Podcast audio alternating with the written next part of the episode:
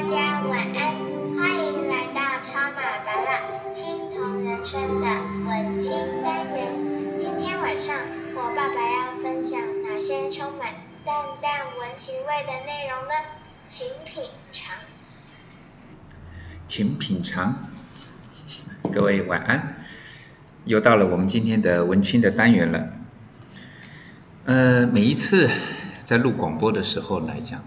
当然，我会很习惯在工作室里面，呃，对着对着机器嘛，就没有人，我一个人在空中跟大家聊天，然后就会有包括我的助理啊、三星啊，他们都会觉得说，他说老大你这样子这样子讲话，你你你不会觉得很很奇怪吗？就是空荡荡的环境跟一台冰冷冷的机器，你这样跟他讲话，你不会觉得很怪是不是？然后我的讲法就是各位啊。其实你们常常在做一模一样的动作，诶，你你你你你忘记了吗？譬如你拿起电话，无论是家用的电话还是你的手机，你在讲电话的时候，是不是也很有可能是在一个空荡荡的环境，你面对的不也是一台冷冰冰的机器吗？不过，可能对各位来讲，因为跟你通话的那一头，他可能是你的家人，可能是你的朋友，可能是你的同事。父母、孩子之类的，所以你会觉得好像对方跟你是有某一种的关系，那你就觉得，哎，这个话讲起来还蛮顺的。无论是讲是情感交流啦，还是在讲工作的一些比较正经八百的事情，因为对象你认识嘛，所以你会觉得讲起话来会比较能够侃侃而谈。其实对我来讲也是一样，即便我在。透过这样子的广播方式跟大家聊天，其实我的想象空间是很丰富的。我会想象得到，就是或许各位刚好也是在，不管是在耳机，或者是说你在你的电脑、手机直接打开来在听啊。不过还是比较诚心的建议，尽量不要在公共场所，尤其是在捷运上面，然后就直接把这个声音打开来听。不是我的内容不 OK，也不是我的声音不 OK，而是你可以戴起耳朵。让个耳机自己听就好了，让呃让其他人有比较安静的空间可能比较好，OK 吗？所以对八大来讲话，跟各位聊天是让我非常愉悦的一件事情。其从一开始我就很希望每天都来弄广播，但是呢，我的助理是强力的阻止这件事情，因为他知道我有多少的事情要弄，尤其是在工作上面，当然还包括小巴拉的。互动上面，那也许新朋友们比较不知道，不过老朋友们都很清楚。巴拉大的工作的模式就是，只要小巴拉在我的身旁，我绝对不会看电脑，我当然也不会划手机，因为我本身是使用智障型的三 G 手机。可能各位对各位来讲的话，现在三 G 手机可能是连你的阿公跟你的孩子都不会使用的，但是巴拉大还是在用。三 G 的手机，那只要小布拉他人是清醒的，撇开他在洗澡，撇开他在上厕所，撇开他在睡觉，只要我人在他旁边，我当然就一定是专心的陪伴他，无论是陪他看电视、陪他玩、陪他写功课、陪他陪他复习考试之类的，我那一定是全心全意的，所以我一定都是等到他就寝睡着了。我才会开始做我的事情，因此助理们都很清楚知道，说那段时间我什么事情都不会做，等到小巴拉睡了，我才开始去做正经的工作的时候，所以常常就是变成会很晚很晚才会睡觉。不过对我来讲，那是一种取舍。也许小巴拉在洗澡的时候啦，小巴拉在写功课的时候。我赶快写一点东西，弄点东西，准备一些资料，看一些东西。那个时间其实应该是我可以拿来运用的。不过，巴拉达是个极度偏执的人，我我我就是不喜，我就是不愿意这么做。即便小巴拉是在写功课哦，他是很专心的在写功课，但是呢，我就是会在旁边静静的等着。也许，就是也许而已哦，也许他有问题要问我，也许。他什么事情都没有又问我，但是我这样子看着他的表情，看着他写作业的那个样子，我心情就会很好。我们人不都是一直不断在想办法做让自己心情愉快的事情吗？然后对我来讲，我看着小巴拉，我就算没有办法直接参与他的功课，我可能没有办法帮他写，对不对？我没有办法全程的共同参与他的每一样活动，但是我看着他，我心情就愉快。而让自己心情愉快的这种行为多做，应该不错吧？所以我一定都是，就像像现在要要录广播，我也是一定要等到他睡觉了才能才能开始。他虽然一直讲说，爸爸，我可以在旁边啊，我可以帮你跟大家聊聊天啊，我知道他有那个兴趣，不过这个时间点当然不适合，不适合他在旁边跟我做广播。也许再大一点再可以吧。然后在做广播呢，还有另外一个好处就是，哇，自由自在。如果是做 YouTuber 啊，各位啊，因为要看得到脸，第一个，我的外表没有加分呐。我从一开始就跟各位说，巴拉大呢，肚子里面是有料，不过呢，其貌不扬。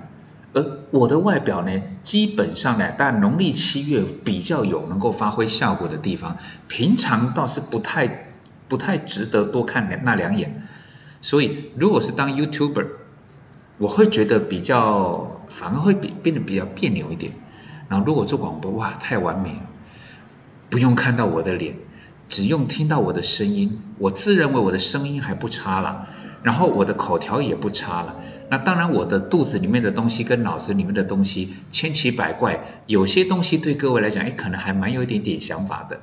所以广播这个东西是我好喜欢的，我未来一定要想办法努力做到每天都来做广播。我可能没有办法每篇每天写一篇 po 文，或者是每天录一段影音，我这个我可能办不到。但是每天广播，我觉得好像有机会耶，我很想试试看。那今天呢，想跟各位聊一个啊，因为快要过年了，对不对？其实无论是农呃元旦的跨年，还是农农历的新年，都快到了，对不对？只要到了这种岁末年初，就是那种年度更迭的时候，尤其是哦，我已经过了那个阶段，但是有很多，我相信你们男男女女都一样。其实你们的压力来了，你们压力来自于哪里？你的压力来自于这个社会，这个社会给你们什么的压力呢？就是你几岁啦？你三十了没有？甚至现在说你二十八了，三十二了，三十八了耶，然后再来呢？后面各位应该可以帮我自行填填上了，对不对？如果你还没有交男女朋友，他们就一定会说啊，怎么不交个男女朋友呢？还没有结婚呢，说怎么还不结婚呢？结了婚的时候怎么还不生孩子呢？你就算已经生了一个孩子了，说怎么还不生个老二呢？所以你有没有发现？到了一定的年龄，你在大学可能人家还不会不会鸟你，你还在当兵，人家也不会管你。但是从你开始踏进社会，女孩子最明显，女孩子来讲的话，因为还牵扯到一个叫做生孩子，所以呢，我的朋友们，包括我的助理们，他们都曾经或者是正在，因为像 Selina，她就是正在经历过这个阶段。之前其实她也跟我聊过啊，就想是说他很烦啊，就是每年到了固定的时间点，本来还以为都只有农历过年呢，现在不是了，呃元旦跨年也算，中秋节烤肉也要问，端午节聚会也要问。连情人节农历的跟西洋的情人，都要问个两把，说啊有没有交男朋友啊什么什么东西？他听了说实在的，第一次听觉得啊你们是在关心我。你听到第十次的时候讲，你满脑子就是很堵然的那种心情，不要再问了。然后人家都会觉得很，都是他很关心你嘛，就说哎呀你长得漂漂亮亮的啊，又又又又又还还不错啊，一切都很好啊，怎么不结婚呢？包括自己的爸妈，搞不好都有这种念头，都有这种动作，搞不好他们才是做的最凶的人。所以在这个社会上，好像有一种风气，就是已经几岁了嘛，那个几岁可以自行填空嘛，就几岁了。对我来讲，我常常有那种想法，就是除了生孩子这件事情，在医学的角度上来讲，的确，二十五岁生孩子跟四十五岁生孩子会有某种程度的差异性，这个我可以理解，而且我不会去辩驳。但是撇开各位，撇开这件事情，我一直很希望，无论是我的朋友或者是我的助理们，包括各位，我们搞不好没有见过面，但是我都希望各位去想一个问题，就是我们讲说三十好了。三十以后，你不觉得你的价值应该是更高的吗？年龄哦，身份证上的年龄可能在增加哦，不对不起，不是可能，它本来就在增加。但是你的所有的优点其实也在增加，你的存款簿账户的钱比以前多嘛？你的智慧，你的精力。你的眼光、你的见识也比以前更好。对我来讲，随着年龄的增长，只要是拔蜡园的人，只要是我的朋友，只要是我的助理，我都是发自内心的相信，随着年龄的增长，你们的优点是与日俱增的，你们的价值是日益增高的。哪来的什么？好像三十以后，好像感觉好像你陷入了某一种危机了，感觉好像那种那种样子已经不叫感觉，那种样子就好像是你过了三十岁以后，你的价值在往下掉。我相信很多人都会感受到这种压力，都会觉得哦，女孩子最惨，对不对？男孩子可能还觉得说，你只要越有钱。当然，你工作的年资越久，你可能就经济的条件可能会越好。你只要经济的能力越好，你就算是二十八、三十二、三十五、四十了，可能都还比较，他都还不会遭受到同样年龄的女人所遭受到的压力。而这种年龄所遭受的压力，几乎十之十都是跟结婚生孩子有关系。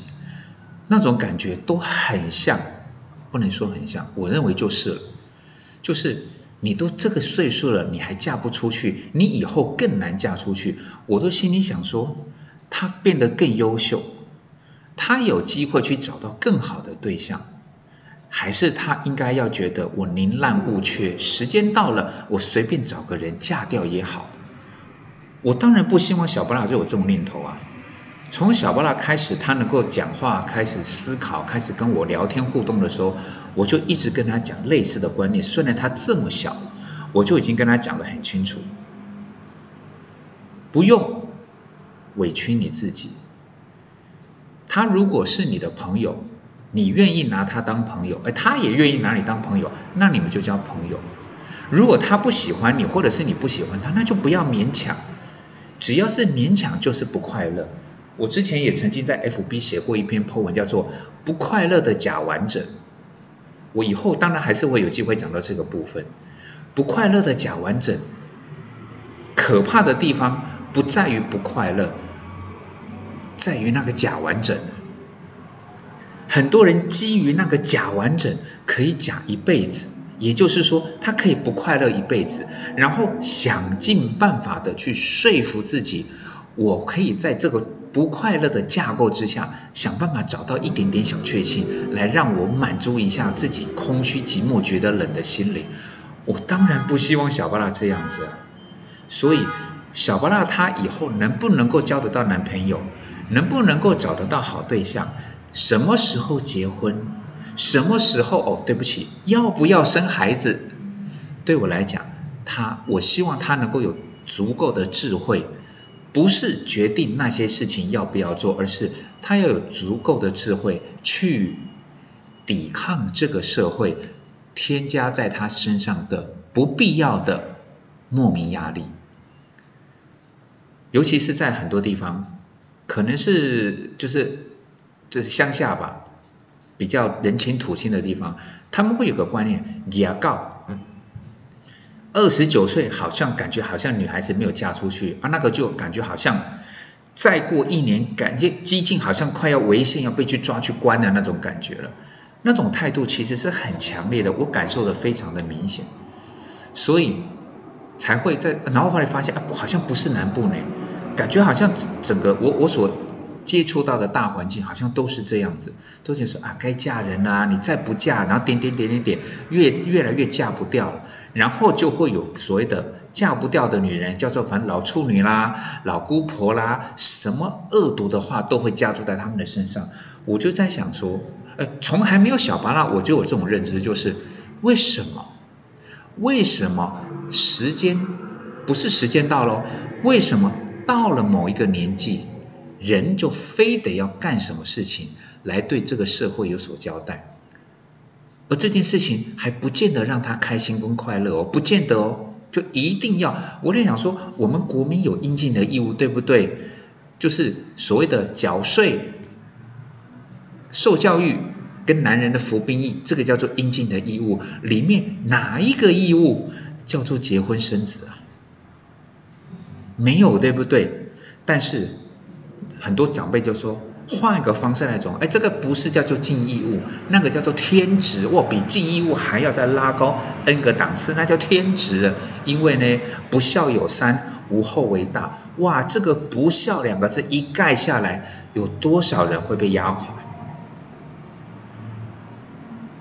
现在跟以往，当然现在的离婚率是远远高于以往，你当然可以找到很多的理由。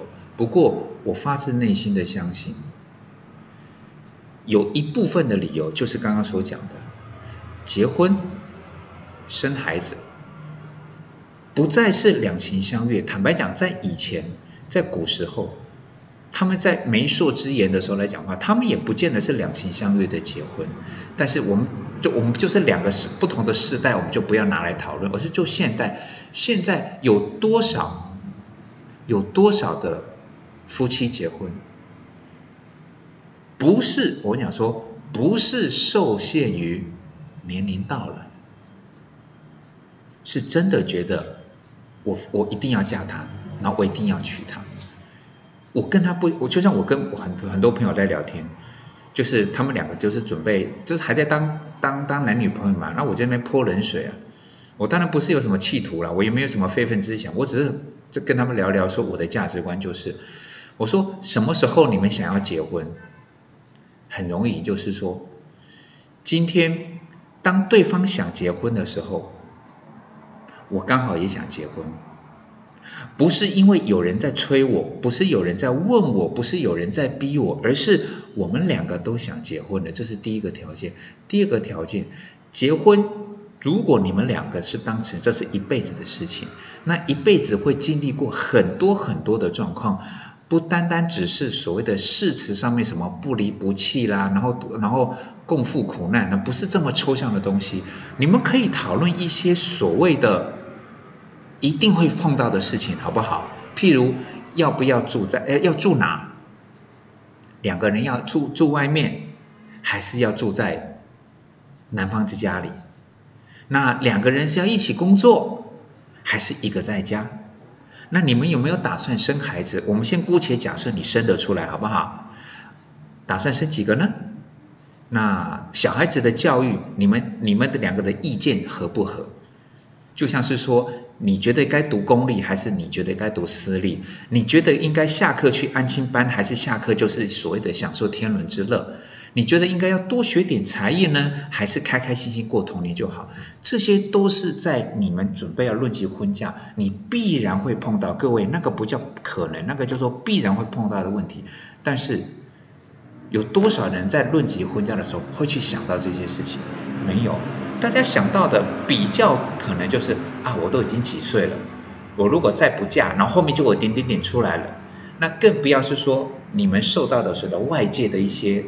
哎，关心，好吧，我的解读是压力了，但是可能你们解读是关心。在这种关心的情况之下，真正该讨论的事情，其实我问过我的所有的朋友们，没有人讨论过。各位，我问我朋友当然不算多了，但是真的没有人讨论过这些事情呢。那在这样的情况之下，我就觉得说，那大家不就打算打算是进赌场去碰运气了吗？因为。其实你不知道，当真正因为没有聊过、没有讨论过、没有交换过意见过，当真的碰到了这件事情的时候，你们才要去测试彼此的个性，才要去了解彼此的底线在哪里。那样子会不会就有可能造成了感情的疏离，甚至是造成不一定能够白头偕老的某一个因素呢？所以对我来讲，几岁？它可是法定年龄，那个叫做自然而然的往前进。人一定年纪会增长，不过年纪的增长，并不代表你非得要干什么事情来对这个社会有所交代，来对你的家庭有所交代，或者是对你自己有所交代。我倒觉得不需要这样。你只要知道一件事情，你有没有越来越好，越来越棒，越来越值得人家疼爱，越来越值得。更大的幸福，先爱自己，再去考虑其他的事情。如果大家觉得强摘的瓜不甜，那如果你不是心甘情愿的走入婚姻，在或有勉强，遭到，呃，说遭到逼迫，好像有点措辞太强烈了，但是总之就是被催促的情况之下。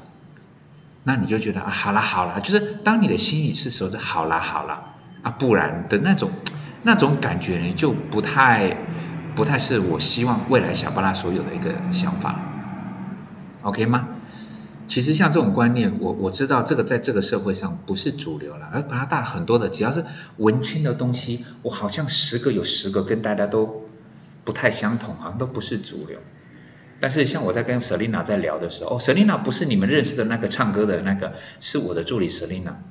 我跟他讲的时候来讲，我就说，其实你你想清楚，就是如果你觉得强摘的瓜不甜，如果你觉得宁缺毋滥是你的生活的一个很重要的价值，那你是不是就应该知道，在做你人生的重大的转折以及决定的时候，你一定要想清楚你的价值。